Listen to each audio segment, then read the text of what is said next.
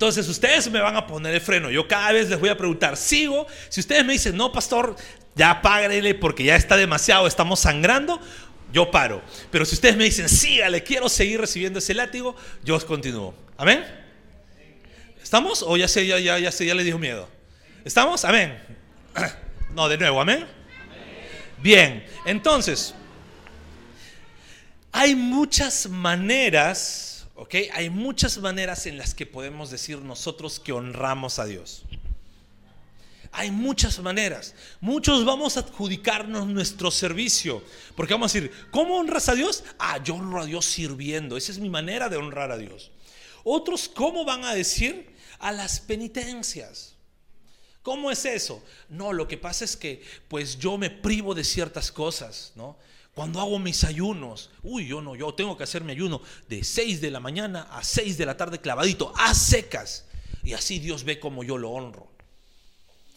No, ¿cómo, qué, ¿cuáles son otras penitencias? Ah, ya, no. Lo que pasa es que yo para, para que el Señor vea cómo lo honro, yo tengo que subir a la punta de un cerro con todo el calor al mediodía. Ahí Dios ve que le estamos honrando. Muchos atribuyen eso a su honra.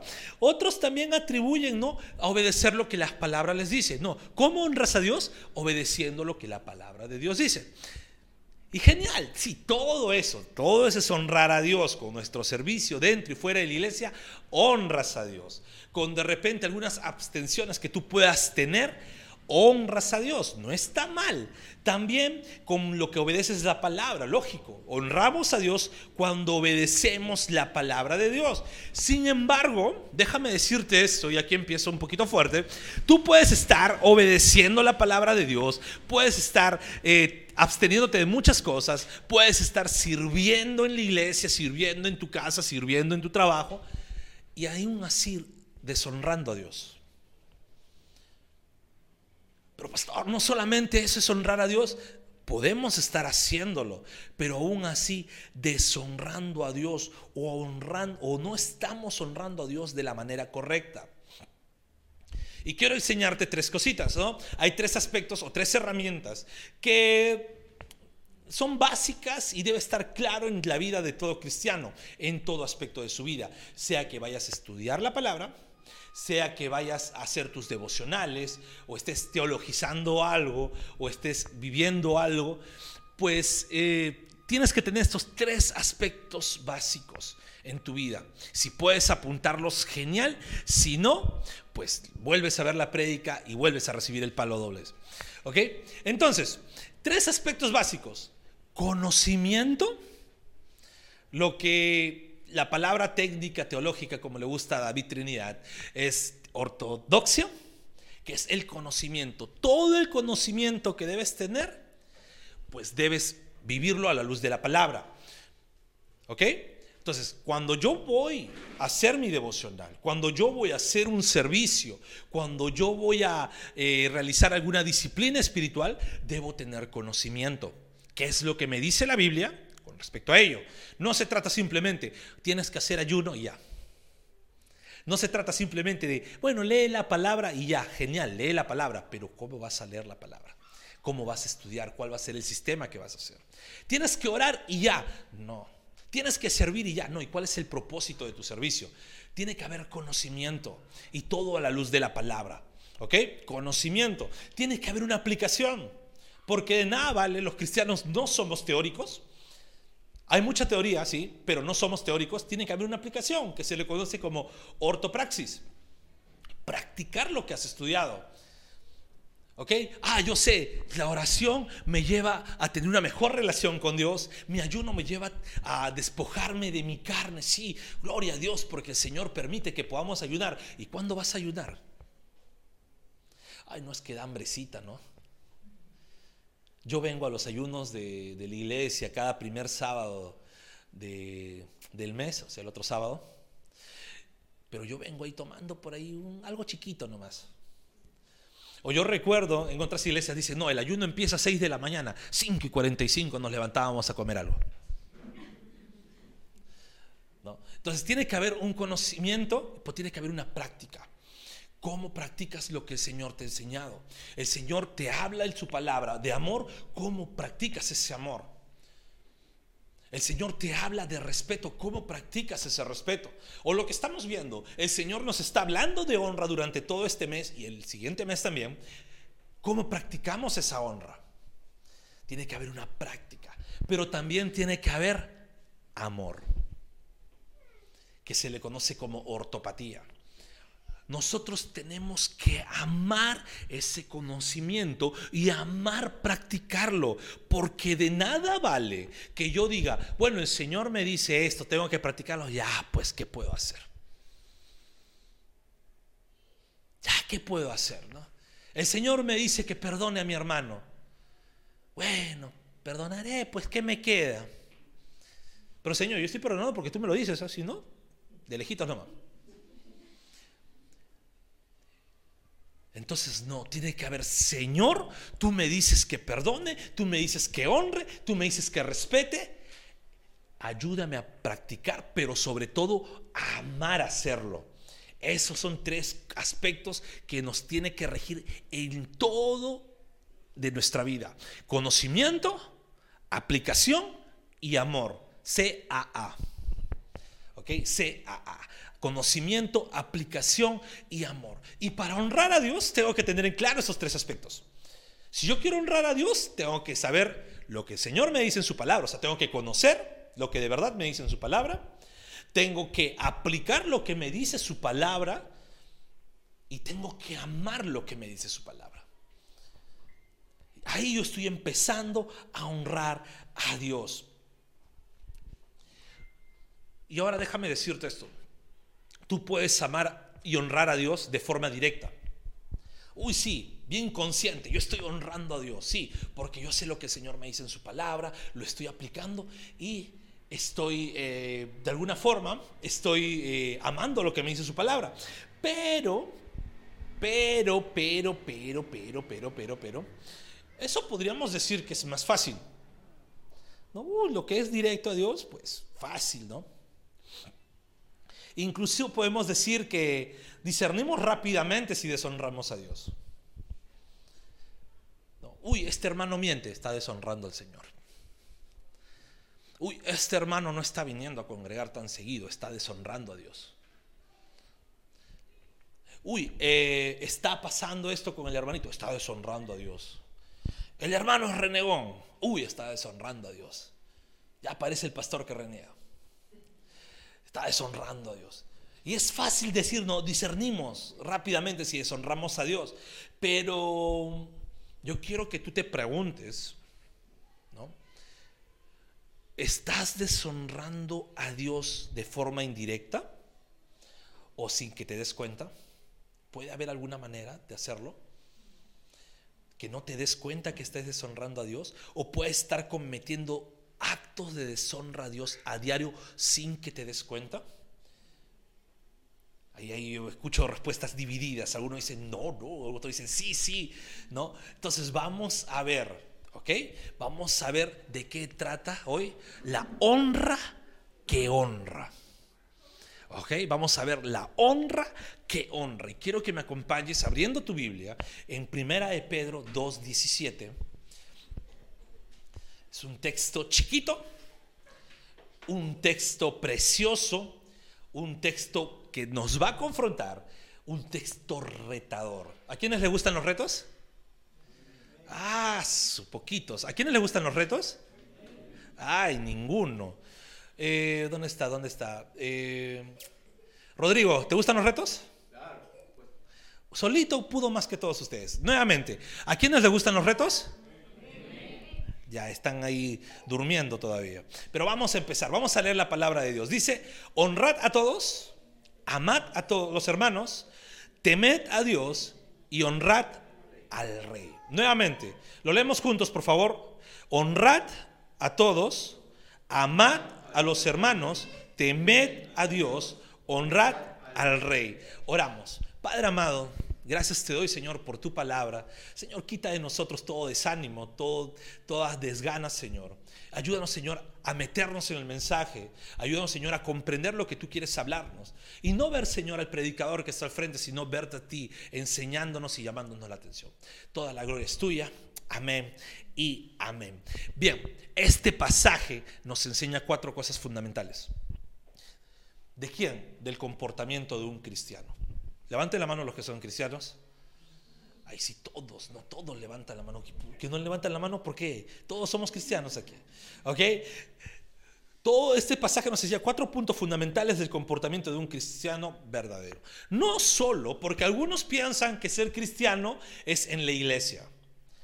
En la iglesia llegan, cantan, levantan, lloran, ponen cara de novela y dicen, uy, ya soy cristiano, ¿no? Incluso dicen, no, ¿dónde está, dónde, dónde está Isaí o Fiorella que están tomando fotos? ahí viene, viene, flash, flash. Y estamos así, ¿por qué? Porque a veces pensamos que el comportamiento cristiano es dentro de la iglesia. Los domingos, uy, domingo no hacemos nada. Domingo intentamos no pecar, no renegar. Recuerdo que incluso a veces se decía, ¿no? Espérate mañana lunes. Hoy día no, domingo es día del Señor. Y esperamos a lunes para explotar toda nuestra ira. Y no, el comportamiento de un cristiano no solamente se pone en las cuatro paredes de la iglesia, sino es integral en su vida. ¿Ok? Eh, tampoco no es solamente en las cuatro paredes de su casa, porque muchos en su casa, bueno, aparentan su cristiandad porque dicen, no es mi hogar, tienen que tener buen testimonio. Ya afuera en la calle van a ver todos como soy. No, en mi casa no, en mi casa Blanca Paloma. Me visto de blanco, pongo mi Biblia, pongo textos bíblicos en mis paredes y en la puerta el típico letrero, ¿a dónde vas sin orar? Ah, se ríen porque es cierto. Me acuerdo que una típica, algo típico en las casas cristianas en los años 90 era tener un cuadro de los dos caminos. Es típico en la casa cristiana, sea chiquito o grande, los dos caminos. ¿no? ¿Por qué? Porque siempre buscamos en la casa, en nuestra casa, dar testimonio de nuestra cristiandad. Está bien, pero ser cristiano tampoco es solo serlo en la casa. Y es en todo aspecto de nuestra vida. En la iglesia, en la casa, con nuestra familia y en la sociedad. Entonces, teniendo en cuenta que ser cristiano, el comportamiento de un cristiano que honra a Dios, es en mi casa, en mi iglesia y en mi sociedad, vamos a ver cómo, cómo honrar a Dios o cómo estoy deshonrando a Dios sin darme cuenta mientras estoy en estos tres aspectos de mi vida. Y vamos a empezar por lo que en teoría es lo más sencillo. ¿Qué es más sencillo? La honra en casa. Fácil, ¿no? Uy, en casa yo honro. Pensamos que en teoría la honra en casa es lo más sencillo, pero, ¿estamos honrando a Dios cuando honramos en nuestra casa? Si tú no estás honrando en tu casa, créeme que estás deshonrando a Dios. Por eso es la honra que honra. Porque yo no puedo decir como cristiano, Señor, yo te honro, yo te adoro, cuando en tu casa no estás honrando. No tiene lógica, no tiene fundamento, no tiene ni principio, ni fin, ni cabeza, ni cola esa, esa, afirmación. Si yo no estoy honrando en casa, créeme que estás deshonrando a Dios. Si yo no estoy honrando en casa, pues no me digas que estás honrando a Dios. Entonces, ¿cómo es la honra en casa? Este punto se merecería una serie entera y de algunos meses todavía. Es muy extenso es por ello que incluso esta serie da vuelta siempre y va a caer en la honra en casa, en la honra de los padres, en el quinto mandamiento, en el primer mandamiento con promesa. Y cuando honramos en casa, cuando honramos a nuestros padres, déjame decirte algo, es fundamental en la vida cristiana. ¿Por qué? Porque lo dijo en el Antiguo Testamento el Señor en la ley, Jesús lo reafirma y Pablo lo enseña a la iglesia. Entonces, créeme que es para ti. No solamente ese, ah, es que ese es en el Antiguo Testamento, ¿no? A veces somos así, eh, si no me equivoco, barcionistas, ¿no? Que desechamos todo el Antiguo Testamento. y a veces mal fundamentados porque no tiene fundamento decir esto. Ah, eso es en el periodo de la ley, ahora estamos en el periodo de la gracia. ¿Quién te ha enseñado eso? ¿Es un pretexto que se usaba, que algunas iglesias usan para no obedecer a Dios? Entonces, vamos a ver lo que nos dice la palabra de Dios, ¿ok? Marcos 7:10, búscalo, apúntalo, léelo en la pantalla. Marcos 7:10, aquí no está hablando cualquiera, aquí no está hablando un hombre más, aquí está hablando Cristo. Aquí Dios mismo está hablando y Dios mismo reafirmando lo que él había mandado. Y dice la palabra, porque Moisés dijo, honra a tu padre y a tu madre, hasta cuetes ahí, y el que maldiga al padre o a la madre, muera irremisiblemente. Los fariseos estaban aquí haciendo algo que muchas veces, creo, espero que en la iglesia del Señor no pase eso, o al menos en nuestra iglesia local no pase eso, pero los fariseos estaban haciendo algo, decían, bueno, nuestra tradición dice que si lo que le podemos dar a nuestros padres se lo damos a la iglesia o al templo, nuestros padres no merecen nada. Estos desgraciados estaban queriendo dejar abandonados a sus padres, no honrarlos, poniendo de pretexto el templo. Y aquí el Señor está diciendo, honra a tu padre y a tu madre. Y el que maldiga al padre o a la madre muera irremisiblemente. Cuando vemos el pasaje así, con este lenguaje de Reina Valera, Y vemos la palabra maldiga, lo tomamos a la ligera. ¿Por qué? Porque pensamos que maldecir es te maldigo. Pensamos que eso es maldecir. O ya, algunos dicen, no, no, cuando dice maldigo es cuando le dice a tu papá, te odio. Ya, si no dices eso, no estás maldiciendo. O ya, algunos dicen, no, maldecir a sus papás es cuando le levantas la mano. Uy, te llevas maldición cuando le levantas la mano. Y tomamos este pasaje a la ligera, lógico. Todas estas tres cosas que acabo de mencionar tienen que ver con la palabra, pero no solamente es eso. Y yo quiero que veamos el significado bíblico de la palabra maldecir. Esta palabra griega, cacologeo, que en su primera instancia significa hablar mal. Hablar mal. Cuando tú les hablas mal a tus padres, estás maldiciendo a tus padres. Cuando no les hablas con el respeto que se merecen, estás maldiciendo a tus padres. No tienes que decir te maldigo, te odio. Simplemente el hecho que tú les hables mal o no les hables con el respeto que se merecen, créeme que estás maldiciendo a tus padres. ¿Qué más? Insultarles.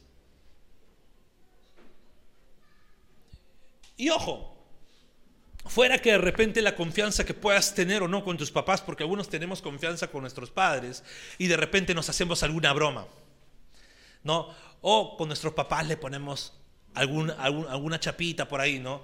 sin faltarles el respeto, pero por ahí hay una broma, una confianza que puede haber. Pero cuando tú los insultas,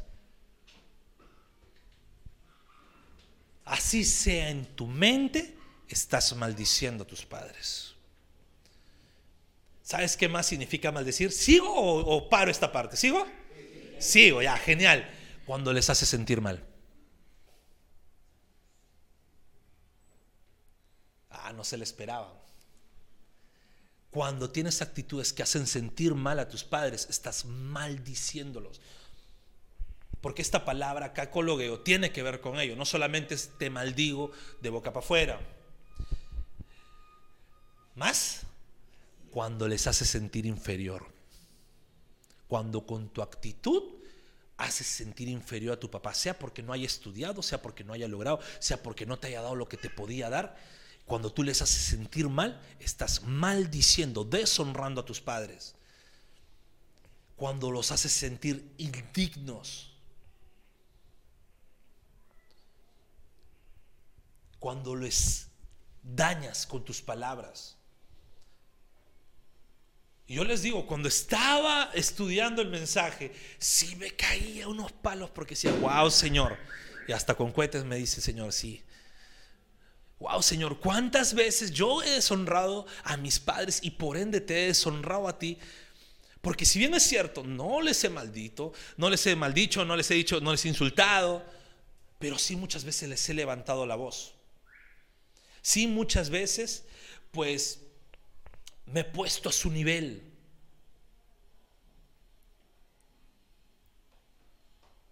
Entonces, un cristiano no puede permitirse actuar de esta forma.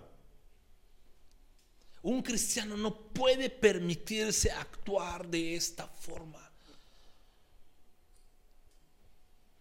Y voy a ponerlo un poco más difícil. Los que somos casados.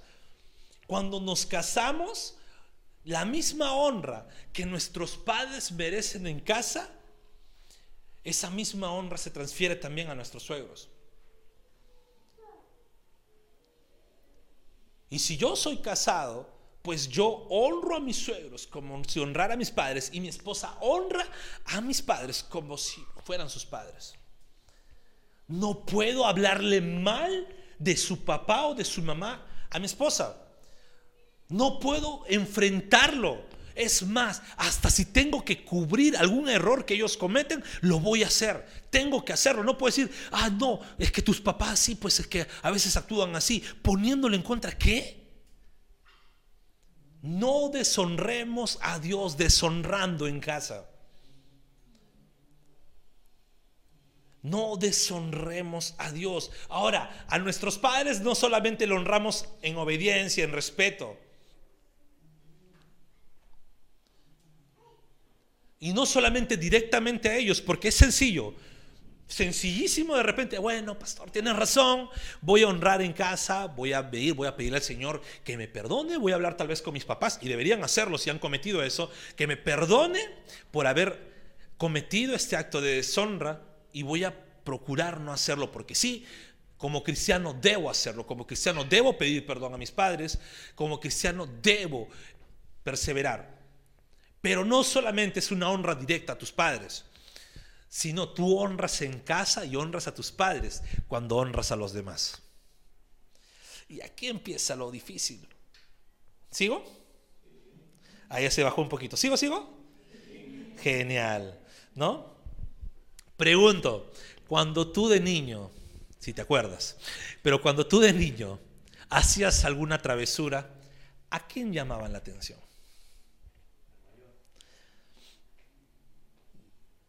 Si tú eras el mayor, ¿a quién? Tú hacías una travesura en la calle. ¿A quién llamaban la atención? Yo voy a contar dos travesuras mías, una, sí, de, casi adolescente.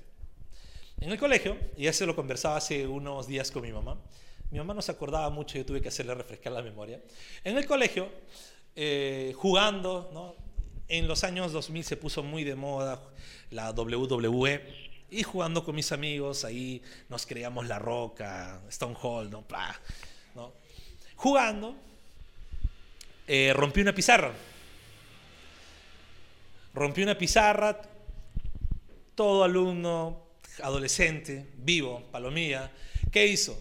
Ah, agarré, la acomodemos un poquito con mi amigo, nadie se dio cuenta. Y luego el profesor, bueno, por algunos chismosos que estaban de espectadores y que les hicimos perder apuestas, eh, dijeron que éramos nosotros. Y el profesor no nos dijo a nosotros, llamó a nuestros padres. Y quienes pagaron fueron nuestros padres. ¿Por qué? Toda travesura que hacemos o todo mal acto que hacemos fuera, nuestros padres son los que afrontan ese mal acto. Cuento otra, para que no me vean como una santa oveja. Cuento otra, para que me vean como una persona normal, común y corriente que, que ha cometido sus actos infraganti acá abajito, ¿no? Había un vecino que tenía un árbol de limones. Y yo siguiendo a mi amigo, a unos amigos, ni siquiera uno solo, nos pusimos a sacar sus limones del vecino. ¿Por qué? Porque dijimos, con esto vamos a tomar una limonada rica, ¿no? incluso hasta yo me ofrecí, yo pongo el agua. Yo lo único que recuerdo es que el vecino, que era un moreno grande, gordo, nos correteó. Y como éramos más chiquillos, nos, nos dijimos, nos libramos. No sé si yo era diferente a mis amigos, pero el vecino dio directo a mi casa. Y cuando di la vuelta y regresé a mi casa, mi mamá ya estaba afuera diciéndome, así que sacando limones del vecino, pasa. ¿Por qué? Porque lo que tú cometes fuera deshonra a tus padres. Proverbios 15, 20. Y quiero que lo leas en la pantalla para no demorarnos mucho mientras lo buscas. Es un texto muy conocido. Dice la palabra de Dios, el hijo sabio alegra al padre, mas el hombre necio menosprecia a su madre. Cuando tú actúas sabiamente afuera, con los demás, con tu prójimo, estás honrando también a tus padres. Porque van a decir, ¿quién es ese? ¿Quiénes lo criaron? ¿Quiénes lo hicieron respetuoso? ¿Quiénes lo hicieron con ese carácter tan fuerte que saben dominar sus emociones? ¿Quieres honrar a tus papás? Compórtate bien afuera. ¿Quieres honrar a tus padres? ¿Quieres que digan, wow, qué padres tan bendecidos son? Porque su hijo, mira cómo se comporta. Mira su hijo, qué educado es. Seamos sabios y honremos a nuestros padres. ¿Sabes qué? Tus padres son una bella ilustración de tu relación con Dios. Nuestros padres son una bella ilustración de nuestra relación con Dios. Llegamos a este mundo por ellos. Nadie puede decir que nació de un huevo o que fue un experimento creado en un laboratorio. Nacimos de, nuestras, de nuestros padres. Nuestros padres fueron nuestros primeros sostenedores. Ellos están siempre amándonos a pesar de nuestros errores. No hay ilustración más bella de una relación tuya con Dios que cómo tu relación está con tus padres. Y un filtro de cómo va tu relación con Dios es cómo está yendo tu relación con tus padres. Y ojo, no se trata de temporaditas, ¿no? Porque es sencillo. Bueno, a mi papá lo trato mal, a mi mamá la trato mal, pero después del rato estoy normal, ¿no? O sea, genial, ¿no? Y todo va bien. Entonces, ¿sí va bien mi relación? No.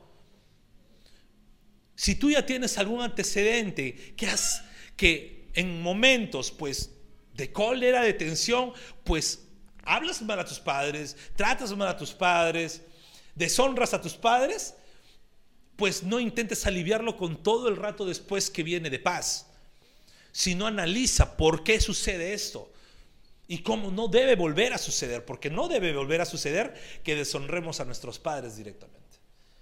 Si estamos deshonrando a nuestros padres indirectamente, comportándonos mal, siendo desleales, eh, actuando mal en la calle,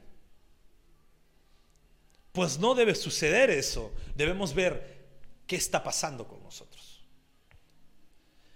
Honramos a Dios cuando honramos en casa a nuestros padres. La honra que honra. La honra a nuestra casa, a nuestros padres, honra a Dios. Amén. ¿Sigo? Eh, vamos con lo segundo más sencillo, entre comillas. La honra en la iglesia. Aclaramos esto rápidamente para que no se nos vaya el tiempo. La iglesia en sí no es el edificio, no son las cuatro paredes, tampoco somos nosotros en manera independiente. Porque muchos se basan, ah, es que yo soy templo del Espíritu Santo, así que donde yo esté está una iglesia. No, la iglesia somos juntos, todos los hijos de Dios, unidos de una forma visible, pero también invisible.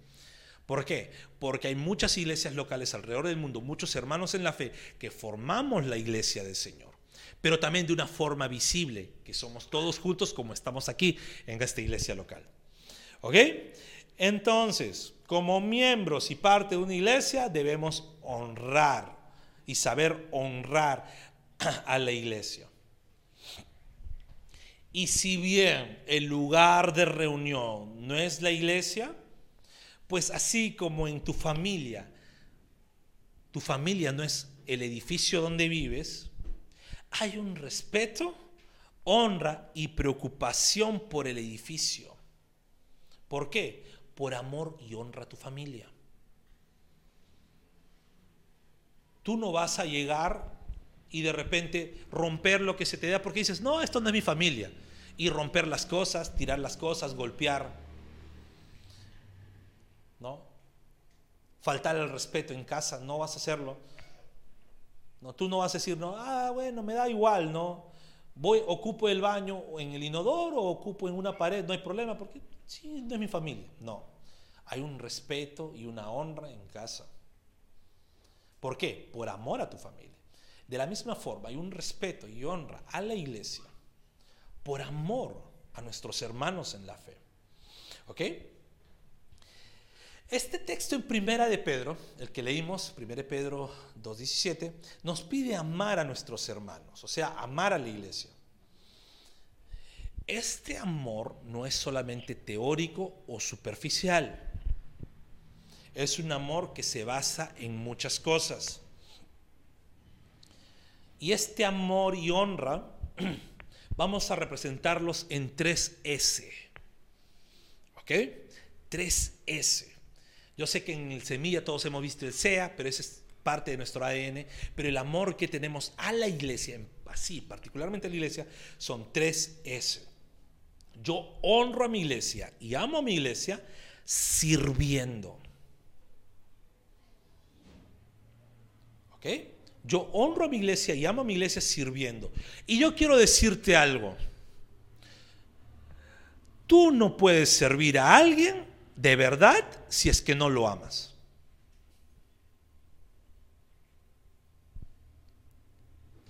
Tú no puedes servir a alguien si es que no lo amas. ¿Te imaginas yo predicando y hablando del amor de Dios y hablando del perdón de Dios, pero diciendo, ¿sabes qué? A esta persona no me cae. ¿Cómo quisiera que esta persona ni siquiera esté en la iglesia? ¿Cómo no se va? ¿Cómo no se va? Ay, ojalá que la palabra del Señor no le llegue. Que se ama la tierra, Señor. O pensando, esta persona no, no tiene algo eh, Señor, destapa su pecado frente a todos para que todos nos demos cuenta la clase de persona que es. Yo no puedo estar sirviendo si es que no amo a la persona. Si alguien está sirviendo en la iglesia es por amor a sus hermanos.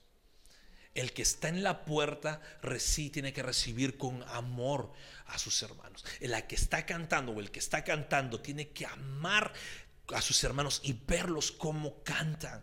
El que está predicando tiene que ver cómo con amor a todos los hermanos que están escuchando, aunque muchos de acá se duermen, pero con amor viendo, mira qué bonito duermen la prédica. Ojalá el Señor le revele en sueños lo que estoy predicando. Pero tenemos que ver con amor. La persona que está en niños tiene que ver con amor a los niños. La persona que sirve la mesa en la cena del Señor tiene que ver con amor a sus hermanos a los que le está sirviendo la cena del Señor. Tenemos que amar. Cuando yo sirvo, tengo que amar. Y Cristo mismo es ejemplo. En Marcos 7:10, perdón, me equivoqué de texto. En Marcos 10:45 dice, porque el Hijo del Hombre no vino para ser servido, sino para servir y para dar su vida en rescate por muchos. Dime si esto no es amor, como dice la canción. Ah, se sabe en la canción, ¿no? Y luego en las alabanzas se quedan callados. Pero dime si esto no es amor. Cristo decía, ¿cómo sirvo? Dando mi vida en rescate por muchos, amando. Y a veces nosotros no queremos ni siquiera limar asperezas. Ni siquiera el Señor te está pidiendo que entregues tu vida, porque Él ya la entregó por nosotros. Pero a veces no queremos romper el orgullo de limar asperezas. Tenemos que servir. ¿Cómo más? Y esto, esta segunda, ¿sigo? Soportando. Ay. soportando a mi hermano. Todos han escuchado y todos hemos dicho, no soporto a esta persona. Y es triste cuando ese no soporto a esta persona se traslada a la iglesia. Porque sí, vamos a decir, vamos a ser claros, hay personas antipáticas, ¿no? Pero ese no soporto no se puede trasladar a la iglesia del Señor. ¿Por qué? Porque el Señor nos pide, soporta a tu hermano. No importa si este fue tu enemigo o si este es un familiar con el que tuviste problemas o este es un hermano con el que tuviste alguna rencilla Dice la palabra soporta. Y si la palabra lo dice soporta, tú soportas. Y como ya vimos los tres principios, lo soportas porque conoces que la palabra te dice, lo soportas porque la palabra te pide aplicar es que soportes a tu hermano y soportas porque la palabra te dice ama que tienes que soportar a tu hermano. Ama eso que el Señor está trabajando en ti. Colosenses 3:15 dice, soportaos unos a otros y perdonaos unos a otros. Si alguno tiene queja contra otro, de la manera que Cristo los perdonó, así también hacedlo vosotros. Qué bonito. La palabra es clara. Soporta, perdona, y si tú fuiste antipático para Cristo, si tú fuiste enemigo del Señor. El Señor no dijo y no piensa como tú, que tal vez dices, no lo quiero ni ver a este sinvergüenza. El Señor, así como te perdonó, te pide soportar y perdonar a tu hermano. Así estás honrando en la iglesia. Y esta última S es muy importante, porque tal vez es la que menos muchas veces estamos participando, sosteniendo. Es un poco irónico pensar que amo y honro a mis hermanos y a mi iglesia si es que no veo cómo sostener mi iglesia. Y yo quiero ponerte de ejemplo la iglesia primitiva. No te voy a hablar de ninguna iglesia moderna, no te voy a hablar de ninguna iglesia y cómo le funcionó a la iglesia el truco, ¿no? No te voy a hablar de prosperidad, te voy a hablar como era el corazón de la iglesia en la Biblia y la iglesia primitiva y cómo ese corazón de la iglesia primitiva fue siendo aplicado todo y ese debe ser el corazón que nosotros como cristianos debemos tener en cuenta cuando decimos que sostenemos a nuestra iglesia. Y si leemos Hechos 2 del versículo 44 al versículo 45, dice la palabra de Dios, todos los que habían creído estaban juntos, está hablando de la iglesia, y tenían en común todas las cosas. Versículo 45, y vendían sus propiedades y sus bienes y lo repartían a todos según la necesidad de cada uno. Mira, la iglesia primitiva sabía que honraba a Dios, honrando a la iglesia, sosteniendo la obra de Dios. Y lo hacía sin ningún pretexto. Miren el corazón de esta iglesia. Y miremos el contexto, era una iglesia que estaba, que partió de un pueblo que estaba sometido por un imperio, un pueblo que rendía tributos, o sea, a este imperio le daba impuestos, le daba sus bienes. A este pueblo, este pueblo que ya era iglesia, empezaba a sostener. ¿Qué hacía? No se escatimaban. Vendían sus cosas. Vendían todo lo que tenían. Vendían todo lo que tenían y lo hacían incluso hasta en su pobreza. Hechos capítulo 8, versículo del 1 al 5. Miren lo que dice, para que no crean que solamente es uno. Ahora, hermanos, os damos a conocer la gracia de Dios que ha sido dada en las iglesias de Macedonia, pues en medio de una gran prueba de aflicción, abundó su gozo y su profunda pobreza sobreabundó en la riqueza de su liberalidad porque yo testifico que según sus posibilidades y aún más allá de sus posibilidades, dieron de su propia voluntad, suplicándonos con muchos ruegos el privilegio de participar en el sostenimiento de los santos. Y esto no como lo habíamos esperado, sino que primeramente se dieron a sí mismos al Señor y luego a nosotros por la voluntad de Dios. La iglesia que estaba en la región de Macedonia era de las iglesias más pobres.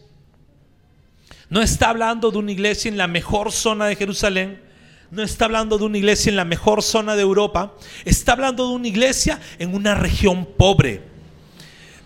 ¿Y qué dice la palabra de esta iglesia? Le suplicaban al apóstol Pablo, permítenos sostener la obra del Señor. No pusieron ningún pretexto, dijeron, permítenos. Permítenos honrar a Dios honrando a su iglesia, que el reino se establezca. Oye, ¿y cómo lo hacían? No, ah, seguro como tenían mucha plata o de lo que les sobraba daban. No. La Biblia misma dice que incluso hasta de lo que no tenían veían la forma de cómo sostener la iglesia. Y muchas veces nosotros, y me incluyo, ponemos ese pretexto, es que no tengo es que no puedo, es que no hay.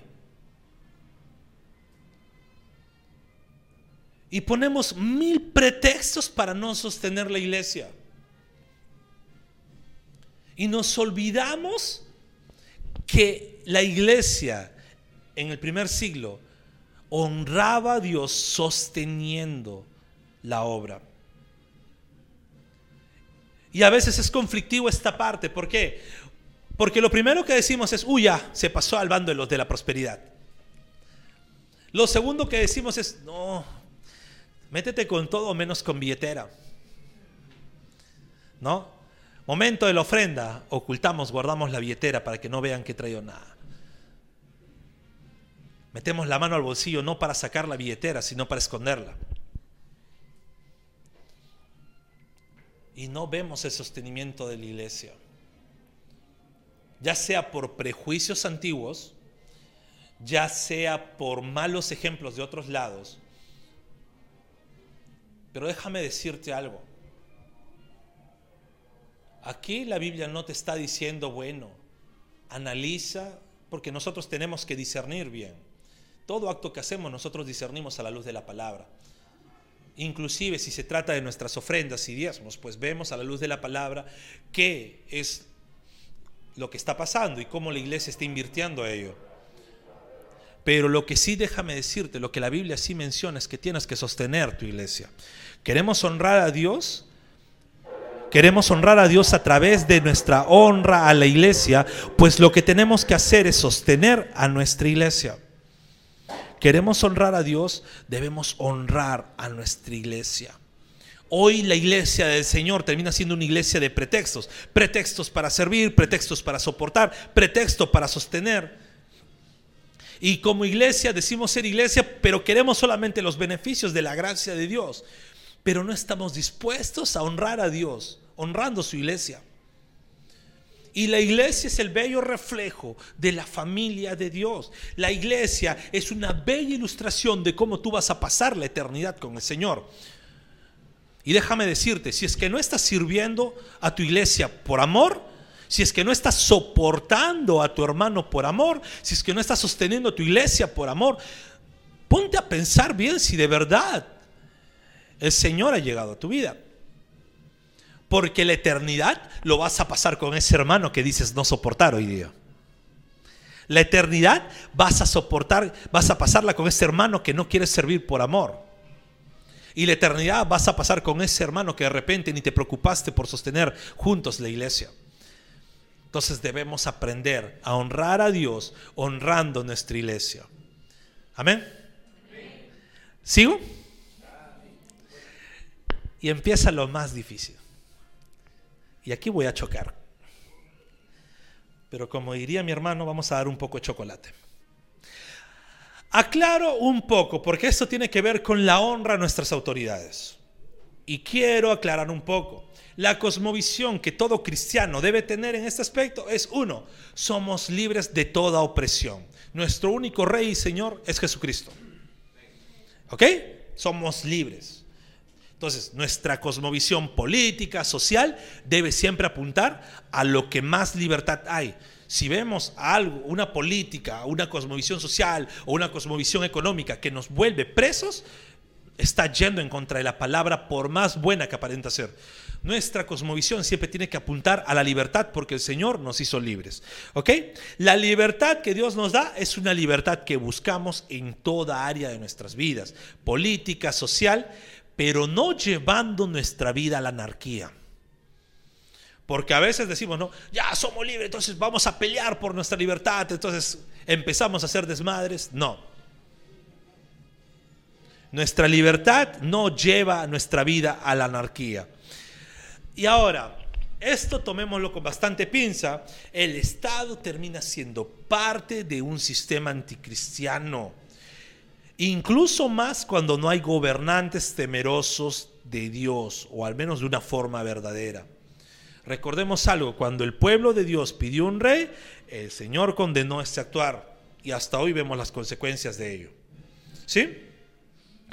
Pero aunque el Estado sea parte del sistema anticristiano, aunque los gobernantes sean prácticamente un castigo de Dios, porque buscamos que alguien nos gobierne y no Dios, debemos entender que Dios permite que estemos bajo esa autoridad estatal y mientras no vaya, escuchen, mientras no vaya en contra de los principios divinos, debemos someternos. Romanos 13 del 1 al 2. Romanos 13 del 1 al 2 dice la palabra, sométase toda persona a las autoridades que gobiernan, porque no hay autoridad sino de Dios, y las que existen por Dios son constituidas. Versículo 2, por consiguiente, el que resiste a la autoridad, al ordenado por Dios, se ha opuesto, y los que se han opuesto sobre sí recibirán condenación.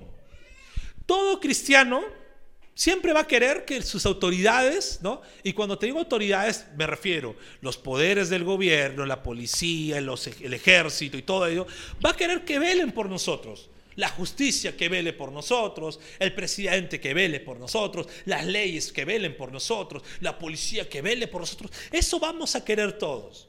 Vamos a querer que nos respeten. Vamos a querer que nos sirvan. Pero no estamos muchas veces dispuestos a honrar esas autoridades. No, no estamos dispuestos. Es más, hasta faltamos el respeto. Vemos la manera, ¿no? De cómo, de cómo esto, ¿no? Uy, ya, este, esta autoridad tuvo un error al intervenirme. Acá lo friego. Acá me, me sublevo. Acá demuestro que yo sé más de leyes que él uy, eh, se equivocó el Poder Judicial, acá me voy, empiezo a escribir contra ellos, empiezo a, a tratar mal. Y empezamos nosotros a rebelarnos contra las autoridades.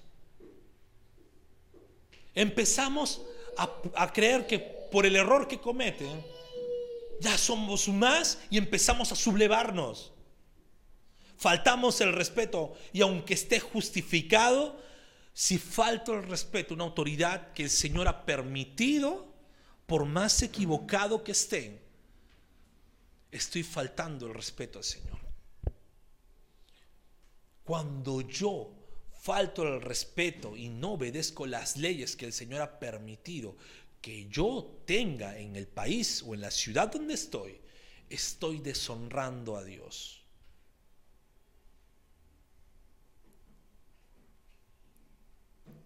Tengamos cuidado con ello.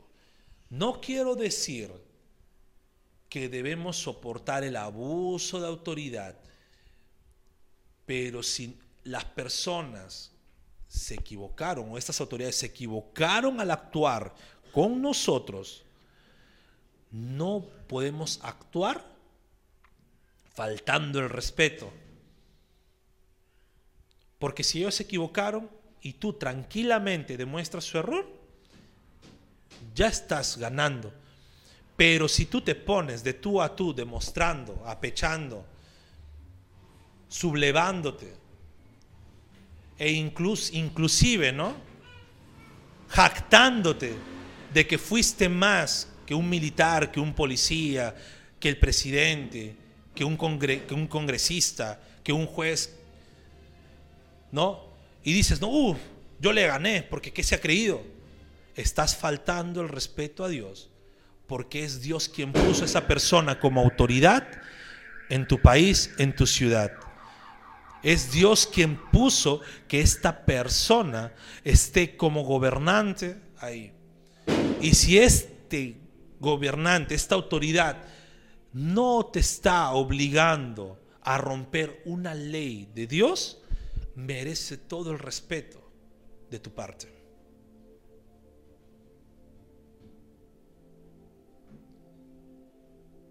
Y quiero llevarte a esto.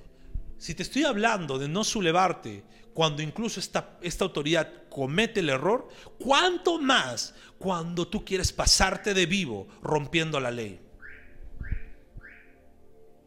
¿Cuánto más cuando nos queremos pasar de vivos rompiendo la ley? Y esto déjame decirte, empieza desde las cosas más insignificantes. Uy, veo la luz en, rojo, pero el carro está recontra lejos. Ah, me paso.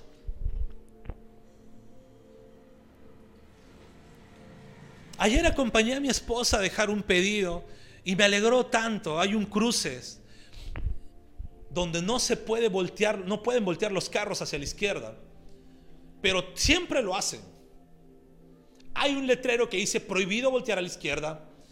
En el carril hay un letrero en la vía principal que dice prohibido voltear a la izquierda. Pero siempre todos los vivos, ¿no? Es que pueden más que, que el policía, pueden más que las leyes. ¿Qué hacen? Me volteo a la izquierda, no hay policía, no hay nadie. Y ayer había una policía ahí. Ayer había una policía y yo la miraba a la policía. Y estos sinvergüenzas, porque no se les puede decir de otra forma, querían voltear enfrente de la policía. Entonces decían, voy a voltear, todavía le decían a la policía. Y la policía, hay un letrero ahí. Y cuando le decían, todavía se amargaban, ah, que renegaban.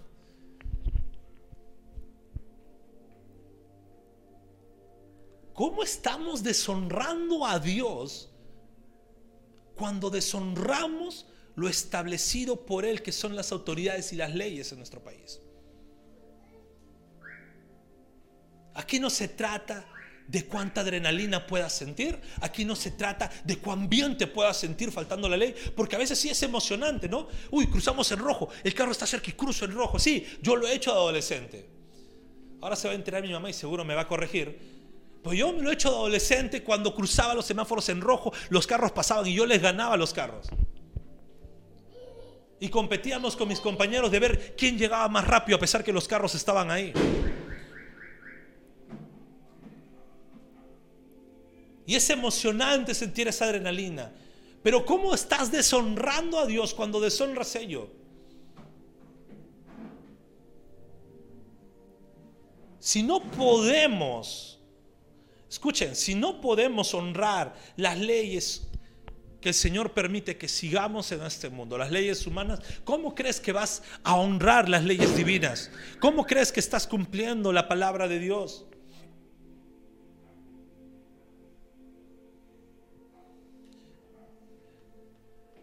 Las autoridades, el gobierno, aunque son imperfectos en este mundo, son una muestra de cómo Dios establece su autoridad en la tierra y cómo incluso Dios los usa para enseñarnos a someternos también a Él. La honra que honra. Honramos a Dios no solamente por cuanto decimos, honro Señor, yo me, sacrifico evitando eh, escuchar música mundana, me sacrifico evitando eh, comer ciertas cosas, me sacrifico evitando eh, tener ciertos vicios, uy, me sacrifico, así honro a Dios. Uy, yo honro a Dios cuando voy al cerro a orar. Yo honro a Dios cuando ayuno 5, 6, 7 días a secas. Yo honro a Dios porque obedezco la palabra. Qué genial. Me alegra mucho. Me alegra mucho que lo podamos hacer. Pero date cuenta que podemos estar deshonrando a Dios cuando en tu casa no honras a tus padres. O cuando no honras en la calle para honrar a tus padres. Estamos deshonrando a Dios cuando no honramos en nuestra iglesia, sirviendo con amor, soportando a nuestros hermanos con amor y sosteniendo nuestra iglesia con amor. Y estamos deshonrando a Dios cuando deshonramos a nuestras autoridades. Lo triste es que el mundo te enseña eso. El mundo te enseña eh, la honra a los padres. Si es que los padres son buenos padres, honralos.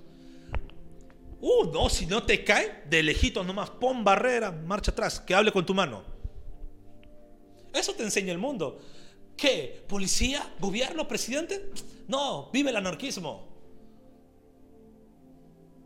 Si el policía te para, saca la vuelta. Si el policía te pide papeles, póntele, apechúgalo. ¿Por qué? Si el gobierno dicta algo, ¿Y por qué lo tengo que hacer yo?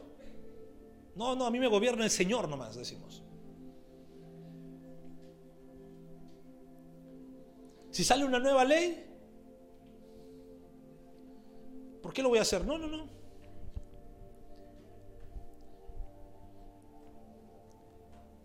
No deshonremos a Dios indirectamente.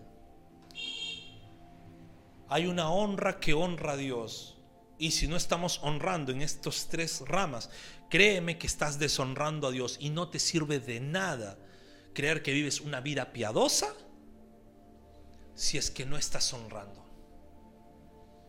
No sirve de nada que vivas una vida de prohibiciones tú, que incluso más que incluso piedad vendría a ser legalismo puro de tu parte, si es que no estás honrando de estas tres formas. Es momento que empecemos a honrar a Dios. Puedes estar deshonrándolo sin darte cuenta. Pero déjame decirte algo. No puedes conocer ya cómo deshonrar a Dios y cegarte en tu necedad por un mísero orgullo. Qué bonito lo que predicó el pastor el domingo. Llegas a tu casa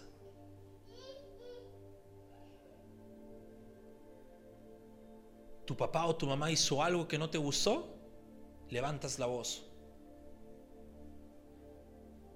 Sales a la calle, te pidieron documento y empezaste a decir, policía que te has creído, militar que te has creído.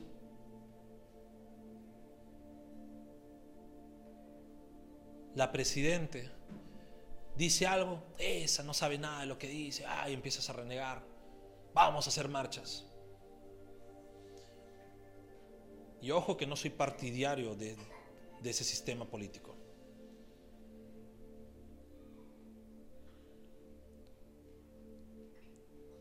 Vamos a la iglesia, uff, este hermano, ¿cómo, ¿por qué no se ha enfermado? Ah? ¿Por qué no lo veo online el servicio mejor? O lo peor, mejor yo lo voy a ver online para no cruzármelo. Aquí no se trata de cuánto orgullo tengas, de cuánta soberbia hay en tu corazón. Déjame decirte que el orgullo, el Señor lo mira de lejos. Al orgulloso el Señor lo mira de lejos. Y si tú te ciegas en tu necedad de ese orgullo, pues créeme que no estás cerca del Señor ni un poquito. El mundo se ha encargado de distorsionar la honra y por ello el mundo se está yendo abajo por no honrar a Dios como Dios lo establece. Y tú eres quien decide si vives como el mundo en deshonra o vives como un cristiano con una honra que honra a Dios. Y por último, qué bello sería el mundo si honrara a Dios de verdad. Sería bonito, ¿no? Que todo el mundo honre a Dios de verdad. o que al menos el mundo entienda esta honra que termina honrando a Dios.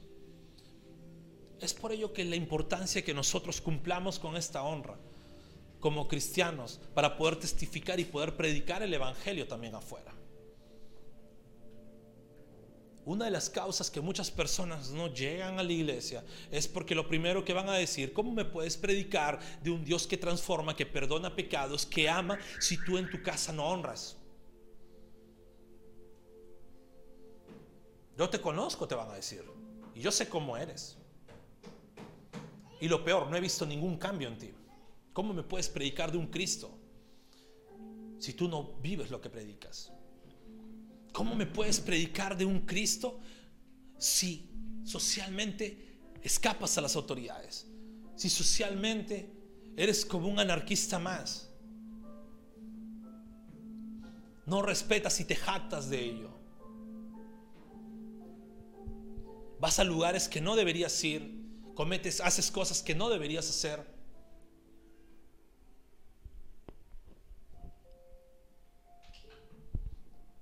También, ¿cómo me predicas a un Cristo si es que tu iglesia no está cuidada por ti? O incluso muchos de tu iglesia pues viven en necesidad y no hay ese amor por sostener también a la iglesia. ¿Cómo predicamos de Cristo si nuestra iglesia está descuidada? Honremos a Dios. No solamente porque conocemos cómo honrar a Dios, no solamente porque el Señor nos pide honrarlo, sino honremos a Dios porque amamos a Dios. Y si amamos a Dios, créeme, no te va a importar tu orgullo, no te va a importar tu personalidad, no te va a importar cómo fuiste criado, cómo eres, porque a Dios no le importa. Si Dios te ha traído a sus caminos, es para que tú seas a imagen y semejanza de Él y no sigas como eras antes de que Él llegue a tu vida. Oremos, por favor. Dios bendito, gracias Señor por tu palabra y por este mensaje que nos das, por esta honra, Señor, que debemos tenerte a ti. Pero una honra que honra, que te honra a ti, Señor. Enséñanos a honrar en casa. Y perdónanos, Dios, porque en nuestras actitudes deshonramos a nuestros padres. En nuestras actitudes, Señor, no estamos honrando como debe ser. También perdónanos, Señor, porque no hemos estado honrando en la iglesia. No hemos estado sirviendo con amor. No hemos estado, Señor, soportando a nuestros hermanos con amor. Y perdónanos porque también no hemos estado sosteniendo nuestra iglesia con amor, Señor. Hemos estado dando de lo que nos sobra. O hemos estado dando por compromiso. Permite, Señor, que pongamos nuestro corazón para el sostenimiento de tu iglesia. Y Señor, perdónanos porque no hemos estado honrando también a nuestras autoridades que tú has puesto, Señor, y has establecido que nos gobiernen. Perdónanos, Padre, y ayúdanos, Señor, a honrarte en el aspecto integral de nuestra vida. Y gracias, Señor, porque tú has permitido que escuchemos esta palabra no simplemente para mover la cabeza diciendo, sí, tiene razón, sino tú has permitido que escuchemos esta palabra porque tú quieres corregirnos. Y si tú quieres corregirnos, Señor, es porque nos amas. Si tú quieres corregirnos es porque nos amas, Dios. Y si tú nos amas es porque tú pagaste el precio en la cruz por nosotros. ¿Cómo no honrarte, Padre? Ayúdanos a honrarte hasta el fin de nuestros días y a ser conscientes de cómo debe ser nuestra honra para ti. Toda la gloria es tuya, en el nombre de Jesús. Amén y amén.